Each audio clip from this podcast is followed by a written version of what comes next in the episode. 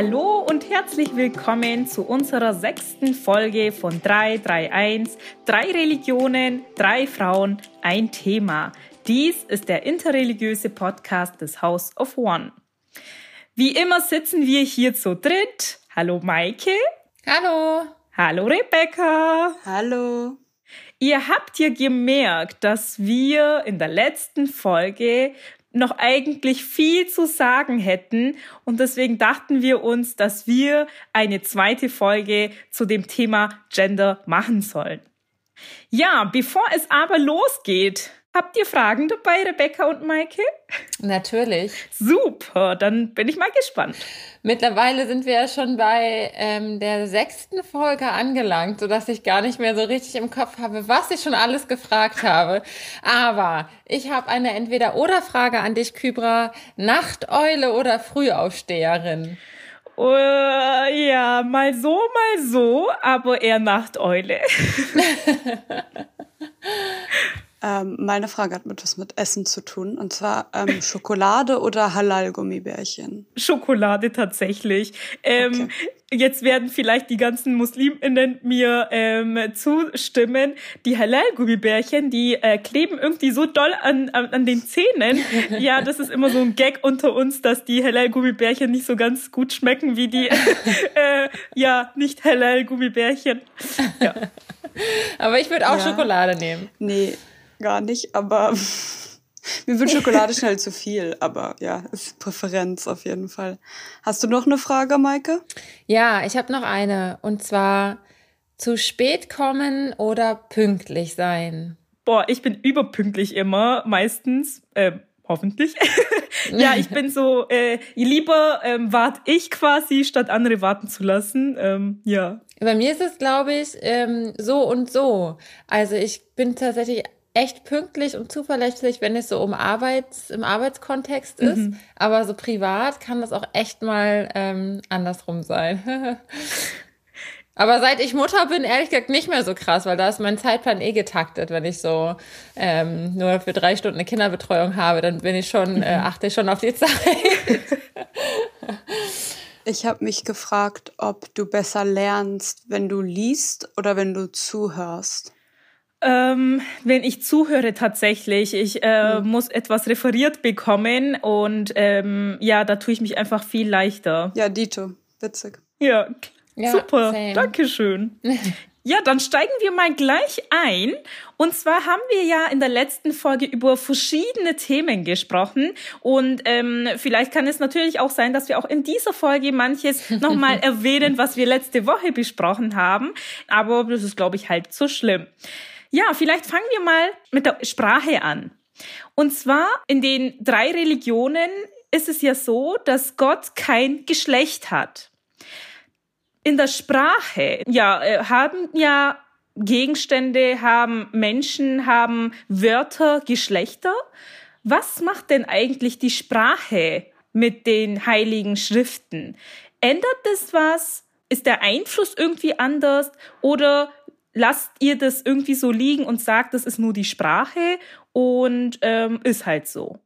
Zuallererst möchte ich sagen, und das hast du auch schon eingangs betont, dass Gott oder das Göttliche, je nachdem, wie wir dann auch Gott bezeichnen, kein Geschlecht hat oder übergeschlechtlich ist und dass in den Sprachen, also einmal in den Schriften, aber auch wie wir von Gott sprechen, wir uns Gott natürlich oft irgendwie als Person vorstellen müssen, beziehungsweise unsere Sprache Personal von Gott spricht und das immer irgendwie an Geschlechter, Zugehörigkeiten gekoppelt ist.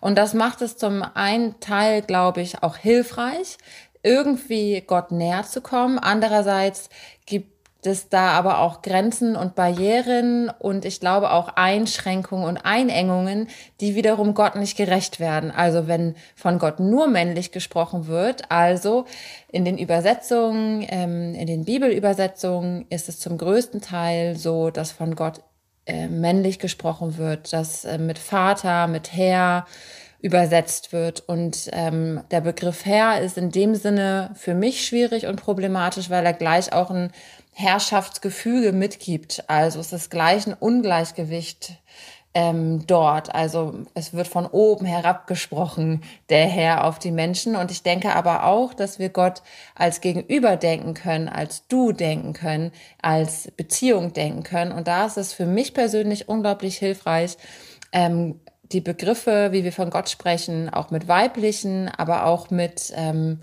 ja, übergeschlechtlichen oder ähm, um das Geschlechtsspektrum zu weiten, von Gott zu sprechen. Ja. Mhm, Dankeschön. Rebecca, wie schaut es mit dir aus? Ähm, naja, also ich weiß, da stimmt jetzt nicht jede Person überein mit mir, aber für mich ist auf jeden Fall auch Sprache einfach Spiegel der Gesellschaft und immer Ausdruck von Herrschaftsform. Ähm, und ich habe, also ja, die, die, der Tenach ist auf jeden Fall in der männlichen Sprache primär von, also Gott, wenn über Gott gesprochen wird, dann ist es primär eine männliche Sprache und das Hebräische ist ja auch einfach ähnlich wie das Arabische extrem gegendert. Also jedes Wort ist gegendert und auch unsere Gebetsbücher sind gegendert. Also zum Beispiel, wenn da steht gesegnet seist du, ist es ja auf Deutsch relativ neutral. Ähm, auf Hebräisch hat es ein Gender. Also gesegnet hat ein Gender, du hat ein Gender ähm, oder ein Geschlecht oder also ein biologisches Geschlecht, wie dem auch sei. Und das ist auf jeden Fall, kann problematisch sein. Und es gibt ja auch Versuche, das irgendwie aufzubrechen. Ich hatte ja schon in der letzten Folge einmal erwähnt, dass es halt bei uns dennoch diese weibliche Komponente von Gott explizit gibt. Also diese Shechinah, die Einwohnung Gottes. Ähm, und es gibt dann oft Leute, die das auch in, ihren, in ihre Gebetssprache aufnehmen. Oder ich kenne auch Leute, die versuchen es dann zu abzuwechseln. Also es macht so schwierig, also es ist so schwierig für mich, das auf Deutsch zu erklären. Aber ich könnte halt mhm. das Wort für gesegnet benutzen im Feminin und das Wort für du im Maskulin. Und das hört sich dann ein bisschen ungewohnt auf Hebräisch an und das ist auf jeden Fall auch eine Neuerung. Aber das habe ich sehr oft schon bemerkt und das finde ich auch sehr schön. Ähm, und generell, ich meine, im, im Judentum ist Sprache einfach essentiell. Also, oder auch generell, wenn wir uns die Schöpfungsgeschichte anschauen, dann schafft Gott mit seinen Worten. Also Gott sagt, es ward Licht und es ward Licht. Also er tut nichts, sondern er spricht einfach nur. Und das ist für mich halt schon ein Indiz dafür, wie unglaublich wichtig Sprache ist. Mhm. Und da ähm, würde ich noch mal reingerätschen, bevor Kybra weitermacht. Klar. Ähm, auf jeden Fall. Und es gibt unglaublich viele ähm, äh, andere Beschreibungen von Gott in der Bibel. Also Gott wird beschrieben als Henne oder stillende Mutter oder als Berg, als Fels, als Burg. Also da geht es ja auch über Personen hinaus, kommt dann halt zu Gegenständen. Das finde ich unglaublich wichtig. Und ich finde schon alleine der Ansatz, dass in der Bibel zum größten Teil von Gott männlich gesprochen wird, Gott, äh, das wird Gott nicht gerecht weil Gott eben kein Mann ist. Und dieser Fakt alleine reicht mir aus, ähm, Übersetzungen auch anders zu übersetzen in gewissen Punkten, also da, wo es möglich ist. Zum Beispiel, es hat nicht nur Jünger gegeben, sondern es hat auch Jüngerinnen gegeben. Das finde ich wahnsinnig wichtig, da zum Beispiel zu unterscheiden. Oder an den Punkten, an denen auch anders ähm, übersetzt, ähm, der Gottesname anders übersetzt werden könnte, der ja eigentlich unübersetzbar ist. Also alle Versuche, Gottes Namen irgendwie zu übersetzen in unseren Sprachen, auch also ins Deutsche zum Beispiel, ist ja auch immer nur ein Versuch. Und ich bin da eigentlich eher die Fraktion der Vielfalt, also die ewige, Gott auch die Heilige zu nennen, um einfach dieses Spektrum von Gott um Gott damit einfach gerecht zu werden. Mhm, Dankeschön. Ich habe jetzt, während ihr gesprochen habt, auch immer an Parallelen denken müssen, wo Rebecca jetzt gesagt hat, dass auch ein Wort Gottes direkt das Sein zum Werden bringt. Gibt's ja auch im Islam Kun Fayakun, aber da gehe ich jetzt nicht ein. Und ähm, bei Maike dir, ähm, du meintest ja, dass ähm, Gott ein Gegenüber auch sein kann. Das finden wir auch im Koran wieder, dass Gott quasi die Menschen vielleicht in erster Linie den Propheten mit du anspricht, also eine direkte Ansprache, aber in dem Moment ließ ich es ja. Und da kommt das mir dann so vor, als ob Gott mit mir sprechen würde in der Passage, weil eben die Du-Ansprache da ist. Und ähm, das ist dann wieder etwas sehr Tolles, äh, wenn die direkte Ansprache mit Gott ist.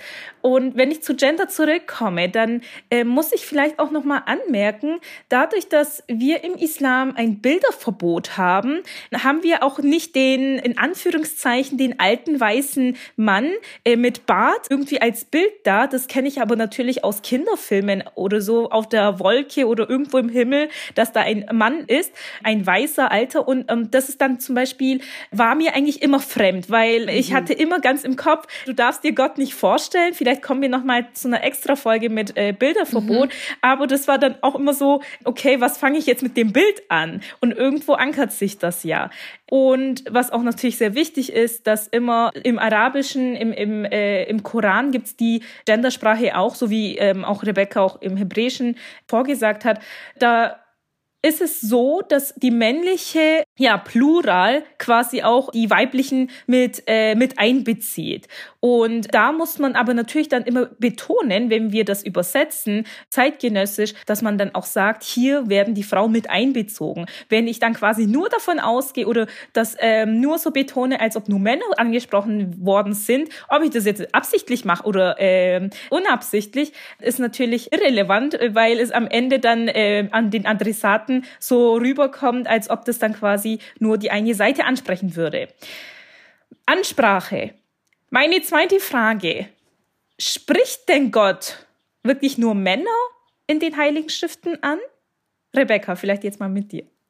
Also nein, auf keinen Fall. Also ähm, ich weiß nicht, ob ähm, diese Frauen bei euch den gleichen Status haben, aber im Judentum sprechen wir von sieben Prophetinnen, die im Tenach genannt werden. Also Sarah, Miriam, Dvora, Hannah, Abigail und Hulda und Esther.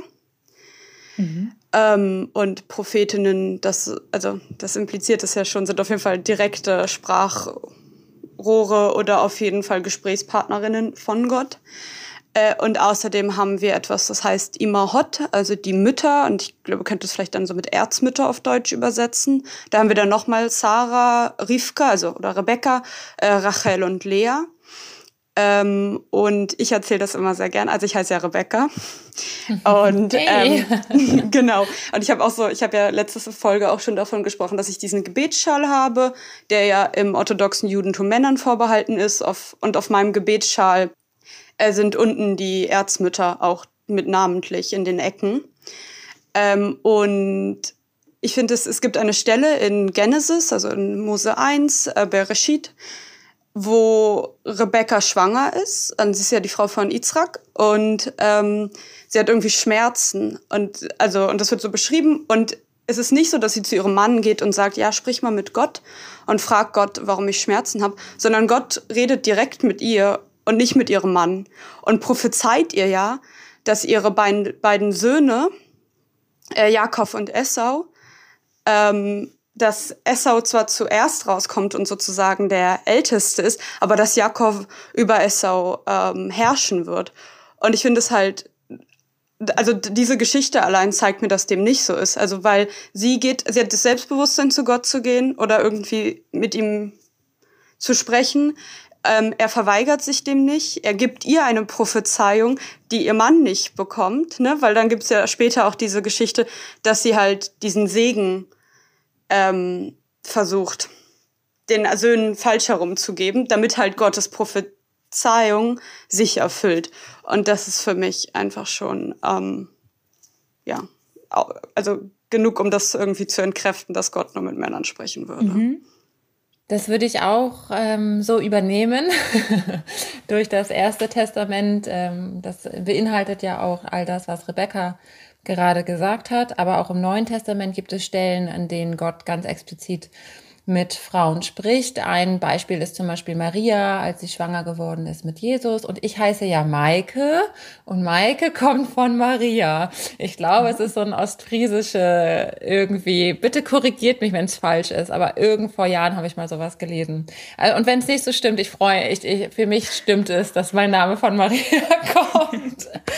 ähm, ich würde aber auch noch hinzufügen, also auch all die Geschichten, die wir vielleicht in den Heiligen Schriften lesen, in denen sich Gott ähm, explizit Frauen zugewendet hat, glaube ich, geht es auch noch darüber hinaus. Ich würde auch die Frage stellen, sprichst du denn mit Gott? Und dann, dann spricht Gott doch auch mit dir. Mhm. Und dann ist es ja egal. Also wenn man fragt, sprichst du und ne, wen auch immer ich anspreche, welches Geschlecht diese Person auch hat, ähm, dann spricht Gott doch auch mit dir oder Gott zeigt sich dir doch auch.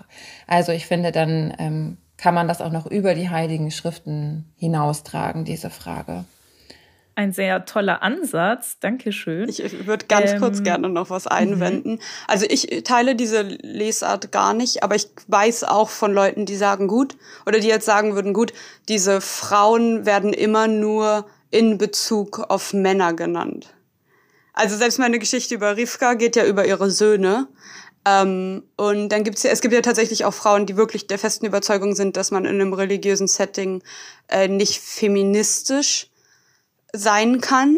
Und ich habe eigentlich keine gute, also ich habe schon Gegenargumentation, aber mich würde es extrem interessieren, wie ihr beide darauf auf solche Vorwürfe reagiert. Also dass diese Frauen halt eigentlich immer nur in Bezug auf Männer genannt werden zum Beispiel. Und auch in ihrer Funktion zum Beispiel als Mütter oder als Töchter und nicht als Individuum. Also mir hilft da unglaublich ähm, zu verstehen, wie die Heiligen Schriften entstanden sind und in meinem Fall explizit wie die Bibel entstanden ist und dass das ein unglaublich langer Entstehungsprozess war von irgendwie 3500 Jahren und so weiter. Das können wir vielleicht auch mal eine extra Folge dazu machen. Ich glaube, dass das auch voll spannend wäre. Aber um das so ein bisschen abzukürzen, das ist einfach eine patriarchale Gesellschaft gewesen zu dem Zeitpunkt und das ist es auch heute noch. Ähm, und ich glaube, man muss das immer in, sehen in diesem Setting, in dem die Bibel entstanden ist. Und das ist einfach so gewesen. Und ich kann, kann es nicht leugnen ähm, dass das eine patriarchale Gesellschaft gewesen ist und dass Männer die Bibel übersetzt haben und dass Männer ausge die Texte ausgewählt haben, was der biblische Kanon ist. Es gibt ja auch noch ähm, Testamente, Schriften, Briefe, die nicht Teil der Bibel geworden sind. Das vergessen ganz viele Menschen oder wissen ganz viele Menschen ja auch gar nicht. Es gibt ja auch das Evangelium der Maria Magdalena zum Beispiel so oder das Evangelium des Thomas so. Da können wir auch noch mal drüber sprechen. Aber ich glaube, es ist total wichtig, dass hilft mir, wenn ich dadurch, dass ich das weiß, zu verstehen, wie ist das entstanden. Und Gesellschaften sind so gewesen. Und das sind sie auch heute noch. Und das ist aber keine Entschuldigung, sondern für mich erstmal ein Punkt, um, um etwas zu verstehen. Und trotzdem weiß ich, auch durch die Geschichten und durch den gelebten Glauben der Menschen aus der Vergangenheit, aus den Jahrhunderten vor mir, dass Gott sich nicht nur Männern zuwendet und dass Religion nicht nur für Männer ist, sondern es gab immer wieder Geschichten, in denen sich Gott auch Frauen zugewendet hat. Nur gab es eben selten und wenig, nicht oft die Gelegenheit, dass diese Geschichten dann auch weitererzählt worden sind oder dass die ähm, Teil der Heiligen Schriften geworden sind. Mhm. Ähm, ja, ich sehe es auch historisch kritisch. Ähm, also die, die ähm, Religionen sind ja nicht in luftleeren Räumen entstanden und ähm, es ist auch damals in den arabischen Halbinsel so, so üblich gewesen, dass eben ja Töchter durch ihre äh, Väter oder Söhne durch ihre äh, Väter ja benannt worden sind. Was äh, ein Gegenteil ist, ist im Koran eben äh, bei der Erzählung von Maria und Josef, weil Maria und Jesus, Entschuldigung, weil Jesus wird quasi durch seine Mutter immer ja bekannt gegeben und da ist quasi die die andere Version quasi da. Und dadurch, dass Maria die einzige Frau ist, die namentlich überhaupt im Koran genannt wird, die anderen Frauen werden immer nur, ja, die Frau des oder die Frauen, die Frau. Und da muss man nochmal in der Tradition nachschauen, wer jetzt hier gemeint ist.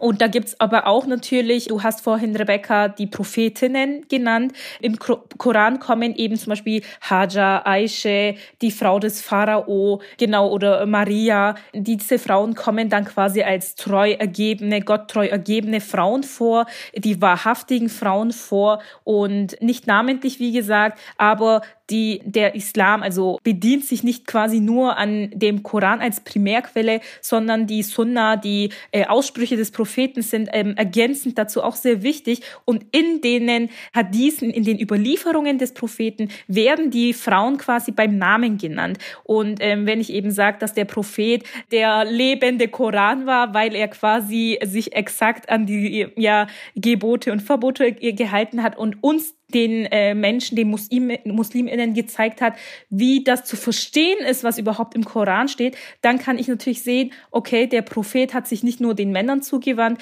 was auch Maike vorhin gesagt hat mit den Jünger. Es gab auch JüngerInnen, ähm, Sahaba, die, es gab auch FreundInnen ähm, oder äh, genau in der Gemeinde Frauen, die eben mit aktiv teilgenommen haben. Und ähm, die Angelegenheiten, die die Frauen zum Beispiel am meisten interessieren, sei es äh, bezüglich der Geburt, dem Stillen, der ähm, Menstruation. Und diese wurden dann quasi auch ähm, nochmals äh, speziell im Privatunterricht vom Propheten erteilt, und zwar in erster Linie an die Frauen. Und die Frauen waren dann quasi von den Propheten die lehrende Personen, die das dann quasi weitergebracht haben oder das mit den Überlieferungen, die ähm, Frau Aisha, die war quasi, die war die Frau, die die meisten Überlieferungen an das heutige Tag gebracht haben. Ich habe jetzt zu dieser Frage eine Freundin, ähm, Safia Aslan ähm, heißt sie, befragt. Sie ist Soziologin und Genderforscherin und ähm, habe mal ihre Meinung dazu eingeholt. Die Frage war, ob sie sich als Frau im Koran angesprochen fühlt. Ähm, also erstmal Dankeschön, Kübra, dass ich äh, die Gelegenheit habe, meine Ideen äh, einzubringen in euren tollen, wunderschönen Podcast, den ich sehr, mir sehr gerne anhöre. Und zu deiner Frage, ja. Denn äh, soweit ich als Soziologin und Geschlechterforscherin ähm, Bescheid weiß, also ich bin jetzt keine Theologin, das muss man jetzt auch dazu sagen, mhm. ist es nämlich so, dass der Koran eigentlich relativ ähm, geschlechterneutral die Gläubigen anspricht. Soweit ich es, also soweit ich informiert bin. Es wird der gläubige Mensch angesprochen. Und da ist, dadurch, dass eben da kein Geschlecht vorhanden ist, fühle ich mich natürlich als äh, Frau, also ich identifiziere mich als Frau, ähm, fühle ich mich da natürlich angesprochen. Ähm, und dann gibt es auch die spezifischen Verse, die eben Männer und Frauen gleichzeitig benennen. Und da gibt es ja eh keine Trennung. Also beide sind dann gleich angesprochen. Von daher empfinde ich das nicht als hm, irgendwie, fühle ich mich nicht ausgeschlossen. Vielen Dank schön, dass Safia auch noch mitgemacht hat. Safia hat hier jetzt erwähnt, dass im Koran Männer und Frauen auch angesprochen werden. Das ist in der Tat so. Auch wenn an manchen Stellen, ähm, wie schon bereits erwähnt, die, der Pluralsform quasi, die, die männliche Pluralsform da ist. Und zwar kann ich dazu eine Anekdote erzählen. Und zwar eine der Frauen äh, des Propheten, Um Salame heißt sie, hat sich mal bei den Propheten beklagt und meinte, oh du Gesandter Gottes, warum spricht der Koran denn eigentlich hauptsächlich nur zu Männern und ähm, warum nicht zu den Frauen? Und daraufhin soll der Vers herabgesandt worden sein, ähm, der Koranvers El-Ahzab 33, 35 und darin, ich lese das jetzt nicht vor, weil das ein sehr langer Vers ist, aber da werden quasi immer Männer und Frauen mit einbezogen. Beispielhaft wäre wahrhaftige Männer und wahrhaftigen Frauen, demütige Männer und demütige Frauen. Und so geht es dann quasi weiter, dass die Frauen explizit immer ähm, Männer und Frauen, Männer und Frauen benannt werden. Und das war dann quasi, also ich sehe das als eine sehr ähm, tolle Geste. Äh, Frauen, ihr seid nicht ausgeschlossen, ihr seid natürlich auch mit gemeint und ähm, dass das quasi dann so eine Antwort drauf ist, das ist natürlich ein ja sehr schöner schönes Zeichen. Was ich ganz kurz noch ergänzen möchte ist, Koran ist ja auf Arabisch, ähm, aber es unterscheidet sich zwischen ähm, Koran Arabisch und der arabischen Sprache, die jetzt verwendet wird. Da sind zum Beispiel auch äh, Vokabeln, die sich ein bisschen geändert haben. Wenn ich zum Beispiel äh, das Vokabel ähm, Velet habe, Kind. Im Koran-Arabisch bedeutet es Kind, ohne ein Geschlecht zu verweisen. Aber wenn ich jetzt ähm, auf Arabisch Velet sag oder auf Türkisch gibt's das auch, dann meint man meistens den Jungen, den Knaben. Und da ist es dann wieder genderspezifisch. Also solche Sachen machen dann natürlich auch wieder die Sprache aus, was überhaupt mit dem Vokab mit, äh, mit der Vokabel gemeint worden ist. Ganz am Anfang hatte ja ähm, Rebecca auch erwähnt gehabt, dass gendergerechte Gebetsbücher auch da sind. Aber vielleicht können wir da noch mal ein bisschen konkreter einsteigen. Ja, arbeitet ihr mit gendergerechten Gebetsbüchern und Schriften oder ändert ihr es in der Predigt manchmal, wenn da nur die männliche Plural ist, dass ihr dann quasi sagt Männer und Frauen, dass es eben verdeutlicht wird? Ja, Rebecca. Ja, ähm, also im englischsprachigen Bereich gibt es ganz viele ähm, LGBTQI plus Sidurim. Also nicht nur, also die sogar sozusagen noch hinter die Sprache gehen. Also sich auch mit Bildern beschäftigen, die zum Beispiel sehr binäre Geschlechterrollen aufzeigen. Oder es gibt, was, was ich eigentlich sehr schön finde, es gibt an Shabbat die Tradition, dass die Kinder gesegnet werden. Und es gibt eigentlich eine spezifische Bracha, je nachdem, welches biologisches Geschlecht das Kind hat. Und in diesen Sidurim gäbe es dann eine, eine Bracha für beide Kinder, damit es nicht zum Beispiel zu ähm, Gender Dysphoria kommt. Wenn ein Kind geboren wird und ein biologisches Geschlecht zugeschrieben bekommt, sich aber nicht mit diesem identifiziert und ich es permanent als Mann zum Beispiel adressiere, weil es halt männlich von der Geburt her ähm, biologisch zugeordnet wurde, sich, aber es eigentlich eine Frau ist, dann kann es ja sehr verletzend sein, wenn ich permanent sage, sei wie und dann irgendwelche Männer nenne. Äh, und solche Sidurim gibt es im Englischen, also im englischsprachigen Kontext sehr viel. Und tatsächlich, äh, ich bin ja bei Keshet, also bei dem LGBTQI plus jüdischem Verein, den's, der auch aus den USA meines ähm, Wissens nachher kommt, aber es gibt auch einen in, in Deutschland. Und wir arbeiten, ich hoffe, ich darf das überhaupt sagen, egal, aber wir arbeiten gerade auch an einem auf deutscher Sprache, weil es yeah. eben halt wichtig ist, ja, weil es eben halt total wichtig ist, dass es nicht nur im englischsprachigen Kontext ist. Weil dann kann man halt auch von der deutschen Gemeinschaft immer noch sagen, ja, okay, gut, aber das machen halt die Amis, ne? Aber wenn es halt wirklich das auch auf Deutsch gibt, kann das sehr, sehr wertvoll sein. Und wie wir da halt vorgehen, ist ein bisschen, wie ich schon gesagt habe. Also wir alternieren entweder im Satz, also männlich, weiblich, männlich, weiblich zum Beispiel. Oder wir machen halt auch sowas wie, also normalerweise würde ich sagen, Baruch Atah Adonai, also gesegnet seist du Gott oder mein Herr. Ähm, und wir sagen dann Brucha Shrina Ad. Und das ist dann halt gesegnet seist du weibliche Einsegnung Gottes. Und ähm, so versuchen wir das aufzulösen. Und wir tatsächlich gucken wir uns auch, weil zum Beispiel manchmal wird das Hohelied zum Beispiel gesungen an Schabbat. Und da gibt es auch so ein paar Bilder, die sind sehr, sehr binär. Äh, und die versuchen wir dann aufzubrechen in der Übersetzung. Also aber nicht jetzt, wir machen uns die Welt, wie es uns gefällt, hahaha, sondern wirklich auch linguistisch irgendwie fundiert. Äh, und tatsächlich streichen wir auch Verse, wenn wir sie nicht zeitgemäß finden. Ja. Und bei dir, Maike, gibt es christliche Gebetsbücher, die so aufgebaut sind?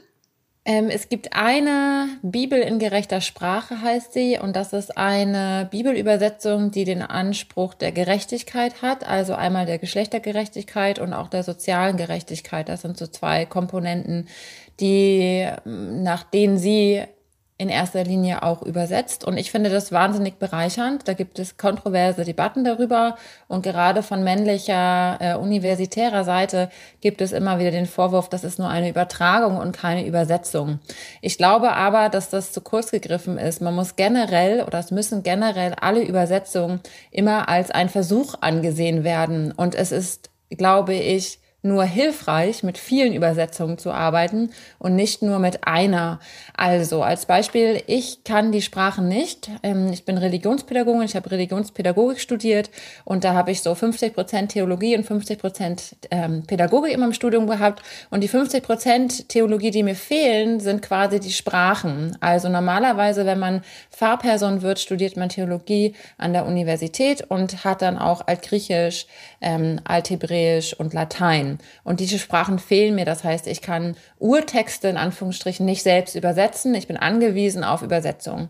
Und ich arbeite gerne mit vielen Übersetzungen, also mit der klassischen Luther-Übersetzung natürlich, weil die auch einfach in meinen Gemeinden und in den meisten Gemeinden noch gebraucht wird. Das heißt, ich muss auch so ein bisschen natürlich irgendwie die Sprache verwenden und, ähm, und auch die Zählung und wie, wie die Bibel vom Aufbau her übersetzt worden ist, also ganz klassisch so der Seitenaufbau. Aber mir hilft es einfach nur auch zum Beispiel die Basisbibel zu nehmen oder die Bibel in gerechter Sprache oder die Einheitsübersetzung, das ist so die katholische Übersetzung, um immer zu schauen, wie wird aus den unterschiedlichen Brillen heraus übersetzt. Und ich glaube, dass jede Übersetzung ihre Schwächen, aber auch ihre Stärken hat. Und ich persönlich, mein Favorit ist natürlich die Bibel in der gerechter Sprache, weil sie mein, ähm, weil sie den ja modernsten Ansatz einfach hat ähm, der Geschlechtergerechtigkeit und der sozialen Gerechtigkeit. Und den finde ich wahnsinnig wichtig. Mhm. Ich würde ja. auch ger gerne ganz kurz da noch was zu sagen, weil diese Herren, die sich darüber beschweren, äh, ich nehme jetzt mal an, dass es christliche Theologen waren mhm. oder sind, dem würde ich dann gerne fragen, wie sie denn dann zur Luther-Übersetzung stehen, weil die ist so tendenziös. Mhm. Also nicht mal als, also natürlich bin ich irgendwie nicht äh, eine neutrale Person hier, also ich bin ja auch hier irgendwie als Jüdin, aber zum Beispiel, wenn ich schon an Genesis denke, äh, gibt es dieses Wort Ruach. Und in der mhm. Luther-Übersetzung ist es mit dem Geist Gottes übersetzt. Dieses Konzept gibt es gar nicht zu der mhm. Zeit. Und in den meisten deutschen, jüdischen Übersetzungen steht der Hauch Gottes. Aber was halt mhm. Luther gemacht hat, ist, dass er gleich da die Trinität, die es bei uns nicht gibt, ja. in den Bibeltext eingelesen hat. Und von daher ist ja Luther auch eine Interpretation mehr ja. dann als eine reine Übersetzung. Genau. Und dann denke ich mir halt auch manchmal so, das ist einfach nur Sexismus. Also so Punkt. Ja, und das ist ein guter Punkt, den du ansprichst, weil das ist das Problem mit dem, mit dem Heiligen Geist, ähm, weil es ja eher eine heilige Geistkraft ist und das kommt diesem Windhauch viel, viel näher. Also warum kann man den eigentlich ähm, in einem Geschlecht zuordnen? Das ist für mich auch ein großes Fragezeichen. Aber genau, also ich würde da auch nochmal dick unterstreichen, jede Übersetzung ist auch eine Interpretation und ist eine Übersetzung aus einer Brille. Und auch wenn wir selbst Texte übersetzen, also schon allein im Englischunterricht, wenn ihr jetzt in der Schule sitzt und einen Text übersetzt, zu jeder Vokabel gibt es ja auch manchmal drei, vier, fünf verschiedene ähm, Möglichkeiten, wie man übersetzen kann. Und ich glaube, wenn man einmal eine Seite, einen Text übersetzt und sich dann vorstellt, ähm, dass man das mit heiligen Schriften macht, ist das wirklich ein wahnsinnig langer Prozess, bei dem meisten, meistens in der Regel ein ganzes Team von hochkompetenten Menschen zusammensitzt, ähm, die jahrelang ähm, an, an Übersetzungen arbeiten. Und das ist immer ein Prozess. Also Übersetzungen sind nie eigentlich abgeschlossen, weil wir ja immer im Dialog mit den Heiligen Schriften le leben. Auch wenn wir uns vorbereiten auf, auf Predigten oder auf Texte über Heilige Schriften, über Perikopen, über Abschnitte, dann ist das ja auch immer eine Interpretation, die wir in den Dialog mit uns selbst aus unserer Perspektive bringen. Also ich wäre da sehr vorsichtig zu sagen, es gibt nur eine richtige gute Übersetzung, sondern für mich liegt der Wert eigentlich in der Vielfalt und dem, in dem fortlaufenden Prozess. So sehe ich das. So sehe ich auch Glaube allgemein, der immer Amen. wieder im Dialog ist mit Amen. Gott. Amen. Ja, kann ich einfach total zustimmen. Ähm, ich finde auch, man muss immer im Hinterkopf haben, okay, wenn ich eine Übersetzung lese, dann äh, fließen da unbedingt Kommentare Kommentare mit ein, Interpretationen mit ein. Und ähm, was ich aber konkret vielleicht nochmal zum Koran sagen kann, und zwar ja gendergerechte, was ich vorhin eben genannt habe, in manchen zeitgenössischen Exegesen, da ist eben auch immer der Vermerk dabei mit äh, Männer und Frauen und dass eben beide Parteien hier gemeint worden sind. Aber jetzt so ein konkretes von Anfang bis Ende auf deutscher Sprache direkt im Text integrierte Übersetzung kenne ich nicht. Falls ihr welche kennt, dann schreibt es uns gerne, lasst mich auch davon wissen. Und Gebetsbücher, ja, ich meine, Gebetsbuch, brauche ich für ein Gebet wirklich ein Buch? Ich ähm, bin eher eine Freestylerin. Wenn ich quasi zu Gott äh, bete, dann ähm, habe ich natürlich äh, Schablonen von anderen abgeguckt. Aber ähm, ich meine, je nach Bedürfnis, Bedarf ähm, spricht man ja auch ein Gebet aus. Und da involviere ich das dann natürlich auch so, dass es ähm, auf einer gerechten Art und Weise formuliert worden ist oder wenn ich mal, wie gesagt, eine Predigt oder so halte, dass eben auch explizit sogar bei der Begrüßung eben auch nicht nur die Männer begrüßt werden. Also genau, gendergerecht. Ähm, vielleicht nennen wir jetzt auch tatsächlich mal paar Frauen äh, beim Namen, sei es jetzt in den Heiligen Schriften oder auch in der Moderne, in der Zeit von der Entstehung bis jetzt quasi. Habt ihr da konkrete Namen von Frauen, die euch wichtig sind, da wo ihr sagt, die möchte ich jetzt nennen? Ich fange mal an und zwar eher vielleicht mit einem Bereich und zwar mit der Mystik. Mhm. Und ähm, das würde ich gerne jedem, jeder auch empfehlen, wenn ihr Interesse habt an feministischen, religiösen Überlegungen und vielleicht auch in der Vergangenheit, dann ist der Bereich der Mystik, der, glaube ich, alle drei Religionen auch betrifft. Und im Christentum ist das zum Beispiel Hildegard von Bingen gewesen oder ähm, ich weiß nicht, ob man Marguerite Porret auch dazu zählen kann. Ähm, vor allem im Mittelalter hat sich im Bereich der Mystik so ein feministischer Safe Space ähm, oder ein feministischer Raum, ähm, den sich ja Frauen selbst geschaffen haben, ist entstanden. Ich weiß gar nicht, wie ich den Satz gerade angefangen habe. Safe Space ist natürlich ein Satz aus meiner ähm, Brille heute, den man früher, den die Frauen sicherlich selber so nicht gesagt hätten. Und vielleicht war er auch gar nicht so safe, weil sie am Ende nämlich auch zum größten Teil zerschlagen worden sind. Also mit der Reformation wurden dann viele feministische Räume, Nonnenklöster, die Beginen zum Beispiel wieder zerschlagen. Und ähm, das ist natürlich irgendwie wahnsinnig schade gewesen. Ich hätte gerne ähm, gewusst oder stell mir vor, wie hätte sich das weiterentwickelt. Aber ich denke, das ist ein Bereich, den man sich explizit nochmal anschauen kann, weil Frauen da Visionen hatten zum Beispiel und diesen Visionen dann auch nachgegangen sind, Ausdruck verliehen haben, lyrisch künstlerisch in, in, in Gemälden oder auch zum Beispiel wie Hildegard von Bing, das hatte ich in der letzten Folge schon gesagt habe, ganz sachlich irgendwie über Frauenkörper geschrieben haben. Zum Beispiel als erste Frau den weiblichen Orgasmus beschrieben hat. Später war sie in ihren Schriften und auch hinterher dann doch wieder sehr ähm, patriarchal irgendwie, auch wieder antifeministisch, weil das einfach auch irgendwie die Zeit gewesen ist. Aber zwischendurch gibt es immer wieder Punkte, an denen man sieht so, oha, krass, voll weit eigentlich für die Zeit. das kann ich jedem eigentlich nur so ans Herz legen. Ich finde das einen wahnsinnig interessanten mhm. Bereich, den sich Frauen, dem, ja, den sich Frauen selbst angenommen und ermächtigt haben, indem sie gesagt haben, hier kann die kirchliche Lehre uns nichts vorschreiben, weil wir das weil ich das mit Gott hier gerade so, so erlebe und sie das auch so weitergetragen haben. Ja. Mhm, Dankeschön. Rebecca. Ja, voll spannend, was Maike gesagt hat. Ich werde das gleich mal auch ein bisschen, glaube ich, Recherchearbeit machen. Das hört sich sehr cool an. Ähm, ich habe vier Frauen. Ähm, und ich mache das jetzt mal so chronologisch. Einmal gibt es im Talmud einer der wenigen Frauen, die namentlich erwähnt werden. Und der Talmud ist für mich halt so wichtig, weil mein heutiges, also das rabbinische Judentum darauf eigentlich aufbaut. Und die heißt Bruria. Und Bruria ist halt eine Frau, die nicht nur erwähnt wird und die, sondern auch ähm, Halacha, also Gesetze auslegt ähm, und sozusagen auch homiletische ähm, Ansprachen hält, also so Predigten könnte man vielleicht ähm, das so grob übersetzen. Und sie ist auch sehr äh, krass manchmal. Also manche ihrer Aussagen, mit denen stimme ich nicht so überein, aber ich finde es einfach bemerkenswert, dass halt diese Frau in diesem äh, Kontext von dem Beit Midrash, also dort, wo man ähm, Talmud und Torah gelernt hat, dass es diese Frauenperson gibt. Und sie hatte sogar Schüler. Und das finde ich einfach besonders äh, bemerkenswert. Und dann gibt es, es gibt einen Rashi heißt er, das ist ein großer mittelalterlicher Bibelkommentator gewesen, ist so eine große ja, Person im Judentum. Und der hat so im 11., 12. Jahrhundert gelebt, so circa, damit man ungefähr so weiß, wo wir sind, in Frankreich. Und Rashi hatte nur Töchter und von seinen Töchtern wird gesagt, dass sie Talit, also Gebetsschal, getragen haben und Twillen gelegt haben, also diese Gebetsriemen. Ähm, und es gibt ja heutzutage viele Leute, die da großen Anstoß dran finden, wenn ich das zum Beispiel mache. Und dann sage ich halt gerne, ja, aber ähm, was sagst du zu Rashis Töchtern? Und wenn Rashi so ein großer Kommentator war und was er ist einfach, also ist so, Punkt, äh, dann würde er sein Frau, also, also den Frauen seines Haushalts sozusagen nicht irgendwas erlauben, was Assur, also was verboten ist. Äh, genau, das gibt mir ganz viel Kraft. Und dann gibt es noch eine Frau, die vor allen Dingen im deutschen Kontext total bemerkenswert ist, und zwar Regina Jonas.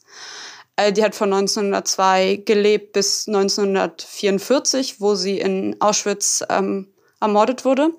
Und das ist die erste Frau, die eine Rabbinerordination bekommen hat im aschkenasischen Kontext. Ich weiß, es gibt, glaube ich, noch eine Frau im sephardischen Kontext, also so, ja, äh, die auch so eine Art Rabbinerstatus hatte, aber da kenne ich mich nicht so aus. Aber Regina Jonas finde ich auf jeden Fall extrem bemerkenswert, ähm, zumal das ja auch einfach, also 1930 oder so, also in den 30ern hat sie ihre Ordination bekommen.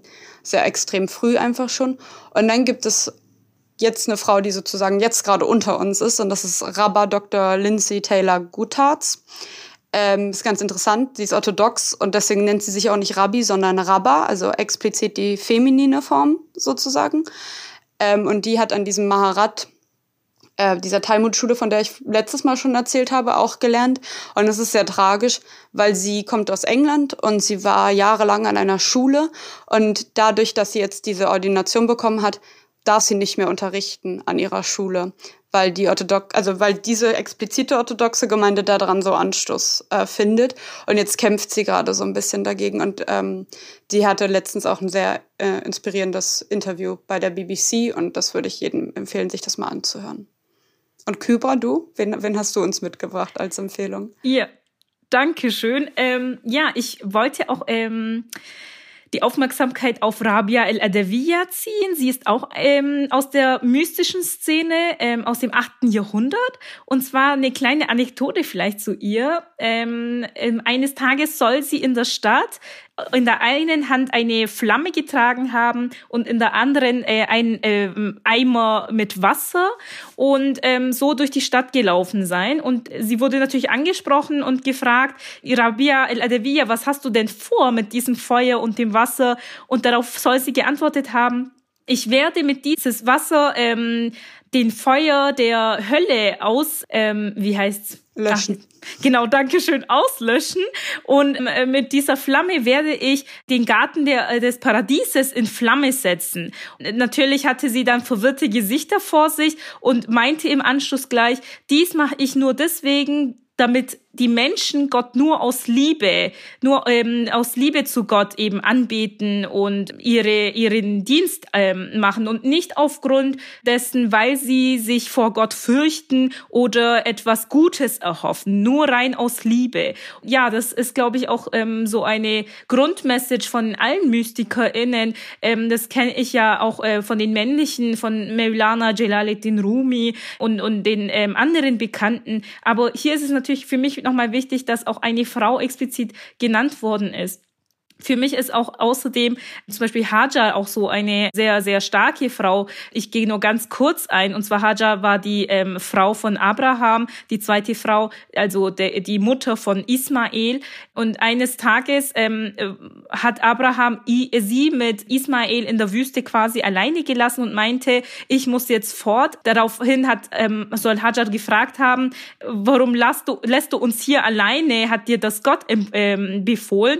Und dann meinte meinte er, ja, er muss quasi in Auftrag Gottes wohin gehen und daraufhin hat Hajar nicht gejammert und äh, weil sie eben wusste, okay, wenn Gott das ihm vorgeschrieben hat, dass quasi Gott auch an Hajar und äh, ihren Sohn äh, gedacht haben müsste und so war es auch, denn äh, in diesem Ereignis haben sie dann quasi dieses äh, Quellwasser gefunden, Semsem heißt das. Äh, Semsem heißt eigentlich Stopp, Stopp und dadurch, dass es so stark rausgesprudelt hat, hat ähm, Hajar gesagt, Semsem, Stopp, Stopp, aber ähm, seitdem ähm, gibt's gibt's dieses äh, Quellwasser, was auch die Pilgerer quasi ähm, Saudi-Arabien quasi auch ähm, noch trinken können. Und meistens auch ist es Tradition so, dass man da quasi auch dieses Semsem-Wasser mit nach Hause bringt. Und ähm, weil diejenigen, die quasi von der Reise zurückkommen, werden besucht. Und man gibt dann quasi von diesem Wasser auch noch mal was ab, damit man davon trinken konnte. Ja, eine muss ich noch nennen. Eine muss ich noch nennen.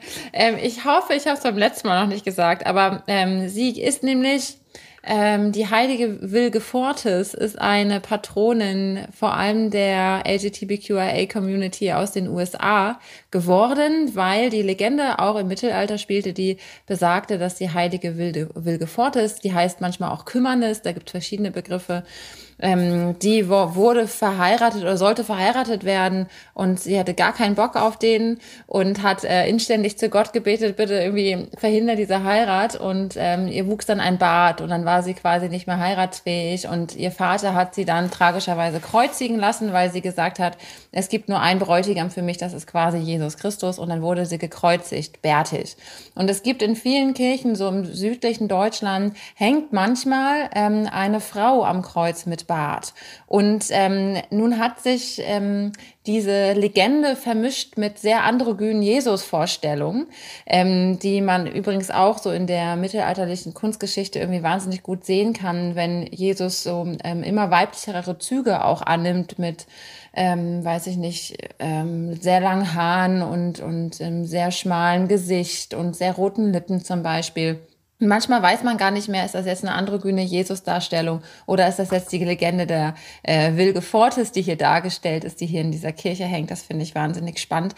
Wer also sich auch mit queeren Persönlichkeiten, ähm, also oder mit Personen, die ja auch aus queerer Perspektive gelesen werden können, beschäftigen mö möchte, der, die kann sich auf jeden Fall an die heilige Wilge Fortis wenden und da noch ein bisschen nachlesen.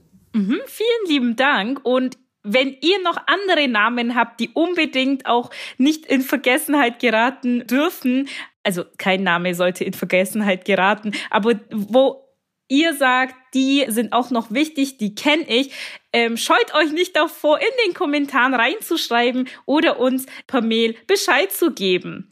Ja, das war die Folge 6 von 331. Drei Frauen, drei Religionen, ein Thema, der interreligiöse Podcast des House of One. Es war wieder super spannend mit euch. Ja, vielen Dank, dass ihr dabei wart und zugehört habt. Wir freuen uns auf die nächste Folge. Und das äh, Feedback, das wir eingefordert haben, das könnt ihr uns schicken an unsere E-Mail und die findet ihr in den Show Notes und sie lautet 331 podcast at house-off-one.org. Wir freuen uns sehr von euch zu hören und äh, ja, vielen Dank, dass ihr heute mit mir gesprochen habt, Mike und Kybra. Danke, tschüss. Danke ebenso. Bis bald.